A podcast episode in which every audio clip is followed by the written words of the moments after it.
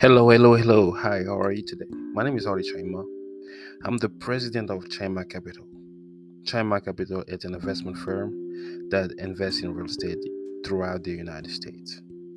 For more information, go to www.tshaimacapital.com or send us an email at contact at tshaimacapital.com. I hope everything is well. Today I'm trying to um, uh, make a podcast in, in, in English because uh, for those who follow us, I'm the only one who don't make any podcast in English. Jason is the one that tried to make it happen for us. And today I really wanted to um, to send this message in, in English because um, it's very important. It's very important, and um, I want to talk to my fellow um, English people, people who speak English in, in the United States, Africa, uh, Asia, South America. Today I want to talk about something that's hit home. Like we said, we we're gonna talk about the truth about marriage. I'm 30 years old now, and I've been married for a year or two, and um, I can tell you that I learned a lot I learned a lot about relationship. I learned a lot about marriage. And I have amassed a lot of knowledge about what it is to be in relationship. You know, before I married my wife, I thought I knew what it was to be in relationship, but she opened my eyes about a lot of things that I thought I knew. And I want to share this experience because I've seen a lot of young people that try to be in a relationship that try to be successful in a relationship but they don't have the knowledge. They make a lot of mistakes and then they ended they end up being in the wrong relationship or they disdain being in a marriage or a serious relationship. I also i'm also making this um this this episode because i've noticed a lot of I, I wouldn't say a lot of but i've noticed occurrence occurrence of young men thinking that all women are users, they just want you for money or they just want you for sex. I'm talking about the MGTOW movement. I'm talking about uh, uh, people like Fresh, uh, Fresh and Fit, Fresh and uh, Fitness, something like that. It's a group of young guys that just bash down women because they think that women are worthless. They're just there for your money, etc., etc. We also have Tab G. We do a little bit the same, and uh, this episode is to set the record straight. That's why I call it Truth by Marriage. So before we talk about marriage, you you got to know why you're getting married and who do you get married with. We're gonna start about who do you get married with? Do you get married with an idea of marriage? Do you get married with the potential? Or do you get married with a person? A lot of guys and girls, when they get into a relationship to get married, they're always focus on the wedding. The wedding is just a part of the marriage. It's not even the marriage, it's just the the event. The event, you know. It's not really marriage. It's just something that it's like a party that we throw. And that party that doesn't represent the marriage actually. It's just a party. And for a lot of people, a lot of young women, they think that they think that being married is actually the wedding. You know, wedding, taking pictures, sharing pictures on Instagram, Facebook, TikTok. And they're so happy, you know, they are so happy. I'm married now, you know, they show the ring, they show the, the dress, they show everything else. And then uh, four or five months into the marriage, they don't have the same smile, they don't have the same joie de vivre, like my French people would say. And they kind of think like, hey, maybe I made a mistake. Maybe I wasn't supposed to get married. Maybe I wasn't supposed to uh, be married with that person. Why? Because they married the idea. They didn't marry the person. The idea is easy to make up in your mind. You know, the idea don't require you effort. The the idea don't require uh, sacrifice. The idea that doesn't require commitment. The idea doesn't require the fact that sometimes you gotta let it go. The idea don't require maturity. And when you get into marriage, your identity has to be challenged. Your identity has to grow to meet you as a wife, to meet you as a husband. Because being a wife, being a husband is not a clothes that you wear in the morning and you throw away at night. Being a wife, being a husband is a role that you take on forever. You will never, never, never will. You will never leave this role until you die. That's the marriage. And this role can be exhausting. It's not it's not easy every day to be a husband. It's not easy every day to be a wife. But when you do it, when it's not easy, that's where miracle happens. So, do you get married with the idea or do you get married with the person? If you can answer that question, you are 50% in and 50% and you have 50% of chance to be successful. The second part is do you get married with the potential? Because I've seen a lot of people they don't like the they don't like the person in front of them. But they think that one day it's gonna change. One day she's gonna change. One day things gonna get things gonna get better. One day he's gonna have a better job. One day he's gonna be uh, responsible. One day he's gonna love me better. One day, no, sister, brother, or sister, my brother. It's not gonna happen. It's not gonna happen. You gotta be comfortable with the person you are in front of. If the person that you look at doesn't meet your requirement, doesn't meet your standards, why are you with them? Do, do you want to do witchcraft? You know, we do witchcraft in, in, in our continent. You want to transform a thug into a doctor or a thug into um, an engineer or a thug to into a pastor, just let me know. But you can't marry potential. You gotta marry the person.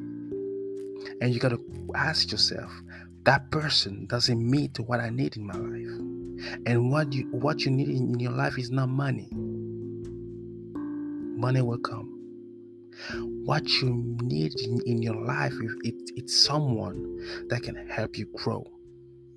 Someone that can correct you. Someone that can support you. Someone that can encourage you to be a better person. When you meet that person, money will come, happiness will come because what? You will grow. Happiness is within the growth, within your personal growth. Happiness is not in marriage. Happiness is in it's in your growth, and because you're happy that you're growing, you put that happiness into the marriage. Marriage is an empty box there is nothing inside marriage beside what you bring into the marriage, what you bring into that box. If you don't bring anything, you cannot take out anything. So when you married, you gotta ask yourself, what what do I bring into my marriage? I can say my wife, she brings energy. She brings love. She brings ideas she brings answers. You know, I remember I wanted to um, register my um, my uh, my business online, and I, I really had a hard time to do that. Guess what? She found a solution to that. She helped me do that, and I was amazed. I was amazed. I was like, "Wow, how did she do that?" She helped me achieve my goal. And sometimes you gotta let your partner fit into your life. You cannot tell them, hey, I want you to do this, I want you to do that. No. If you are confident that you chose the right partner, the partner will fit into, into your life without you asking it.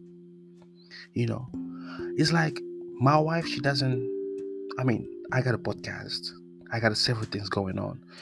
She's not involved into the podcast. She's not involved into the the the, the, the, the, editing, the recording.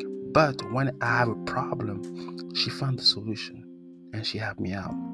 But some of you guys, girls and guy, you already have a place that yeah if if i find a man that man need to do that for me if i find a woman that woman need to do that for you hey girl hey go hey boy you don't marry to hire someone to do work for you. Let me preach today. You don't hire someone to do work for you. You don't hire someone so you can get some money out of him.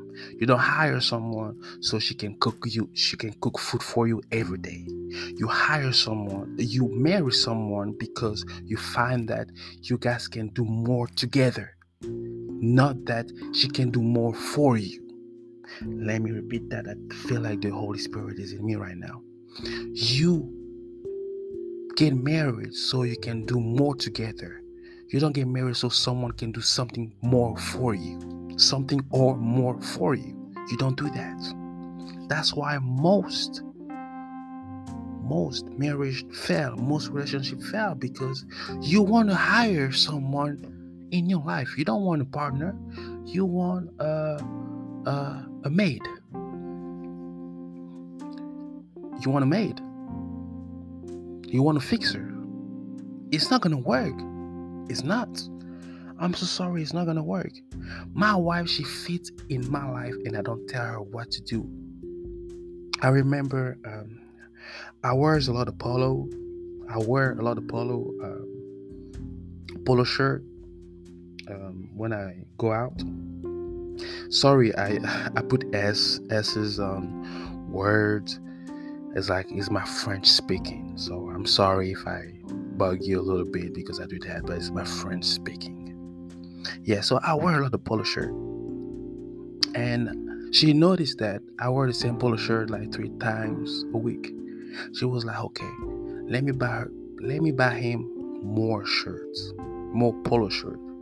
One day I came back home and she was like, Hey, baby, I bought you three shirts. I was like, Wow. She bought me like um, a white, a pink, and a black one. And I was so happy, you know. And those those polo shirts are so nice. I don't want to wear them. they are so nice. I don't want to wear them. She knew I liked something and she poured into it. You know, the the the the the, the next thing I'm, I'm, gonna say is that I lift weights sometimes. You know, I, you know trying to keep in shape, look, looking like the Rockos. You know, sometimes she she noticed that I complain about my hands because you know I get uh, you know some uh, scars on my hand. She brought me gloves so I can lift my weight. I never asked her to to to do that she saw a lack and she felt it if you marry a partner that partner will make you strong as an individual that partner will see hey he's me he missed that she missed that how can i help her achieve that if you have a partner that see you struggle that's not a partner she hired you to do something he hired you to do something because he doesn't want to help you improve. He doesn't she doesn't want to help you see your growth. And that's how you can tell. Because a partner don't want you to be unsuccessful because if you are you are unsuccessful, you guys are unsuccessful as a team. Oh, that's a good message today. I don't know what's going on, but let me tell you, let me keep going. I've seen a lot of guys and girls say like I can achieve success on, on my own. Yes, sir, you can achieve success on your own. But to go further, you gotta have a team. And sometimes the best team that you can have is your partner. You cannot do everything on your own. And you won't be able to reach your full potential on your own. You need help. You know, today I consider myself as an entrepreneur. I work a lot, and sometimes I don't have the time to cook. I don't have the time to clean my car. I don't have the time to clean my uh, my clothes. My partner helped me. Not even that. Sometimes I don't have the money to fix certain things. She helped me. Sometimes I fail or I don't deliver on what I've promised, and she encouraged me. The thing is, God made us limited so we can be unlimited together. God made us limited, limited so we can be unlimited together. So if if you really want to fulfill your full potential that God placed in you, you have to have a partner. That partner can be a friend, a wife, girlfriend, but a wife will unlock a wife or a husband, the real husband, the real wife will unlock your potential and you will do things that you never thought you will be able to. That's the crazy thing about marriage. The true marriage, not the marriage that you see on on Instagram or on TikTok. I'm talking about the marriage inspired by the one who created us. Marriage, another name for marriage is harmony. If you listen to music, you know, you, you got different notes, you got different instruments, but when they come together, that's what we call melody. And the thing with the melody is it's harmony, you know, everything flows together. And it's so simple, so so good to listen to. That's what marriage should look like. Marriage shouldn't be about two people arguing, fighting, you know, bashing one to another with friends. No. Marriage should be harmony of energy, harmony of dreams, harmony of people. And when you reach that harmony, you reach what God intended when He created marriage.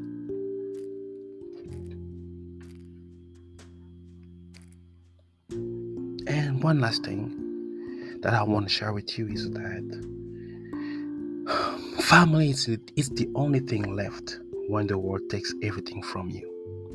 You know, we can chase things, you know, we chase career, we chase money, but sometimes life happens. Sometimes you can lose everything. And when you lose everything, you still an hero, a hero to your wife. You're still a husband to your wife. You're still a dad to your family, to your to your son and daughters when the world the world takes everything out of you you're still someone to your family and i want you to remember that don't let yourself be fooled by the love the world gave you because one day the same love will be taken to be given to someone else you know i've seen a lot of celebrities going being successful and then they're not successful anymore. And they're happy, and they are happy that they had a family. So they can be filled with the love their family members gave them. I'm thinking about Pamela Anderson. A lot of people know know her. I watch her I watch her interview on Netflix. And I can tell you that she was surrounded by her sons. After all the fame, all the money, she was surrounded by her sons. So imagine that she didn't have any sons, any kids. And the other thing that I've noticed is that she was trying to be married. She she married, I think, three, four times. So despite the love she was receiving from people, she was still looking for a husband. And if you know Pamela Anderson, you knew that she was the prettiest girl back in the 90s. She was the sexiest girl back, back in the 90s. But today, she has been replaced by Kim Kardashian and and, TikTok girl, Instagram model, you name it.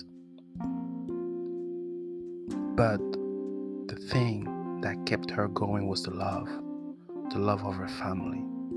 Don't get fooled. Don't get fooled. Because I can testify that when you lose everything, the love of your family is what counts the most.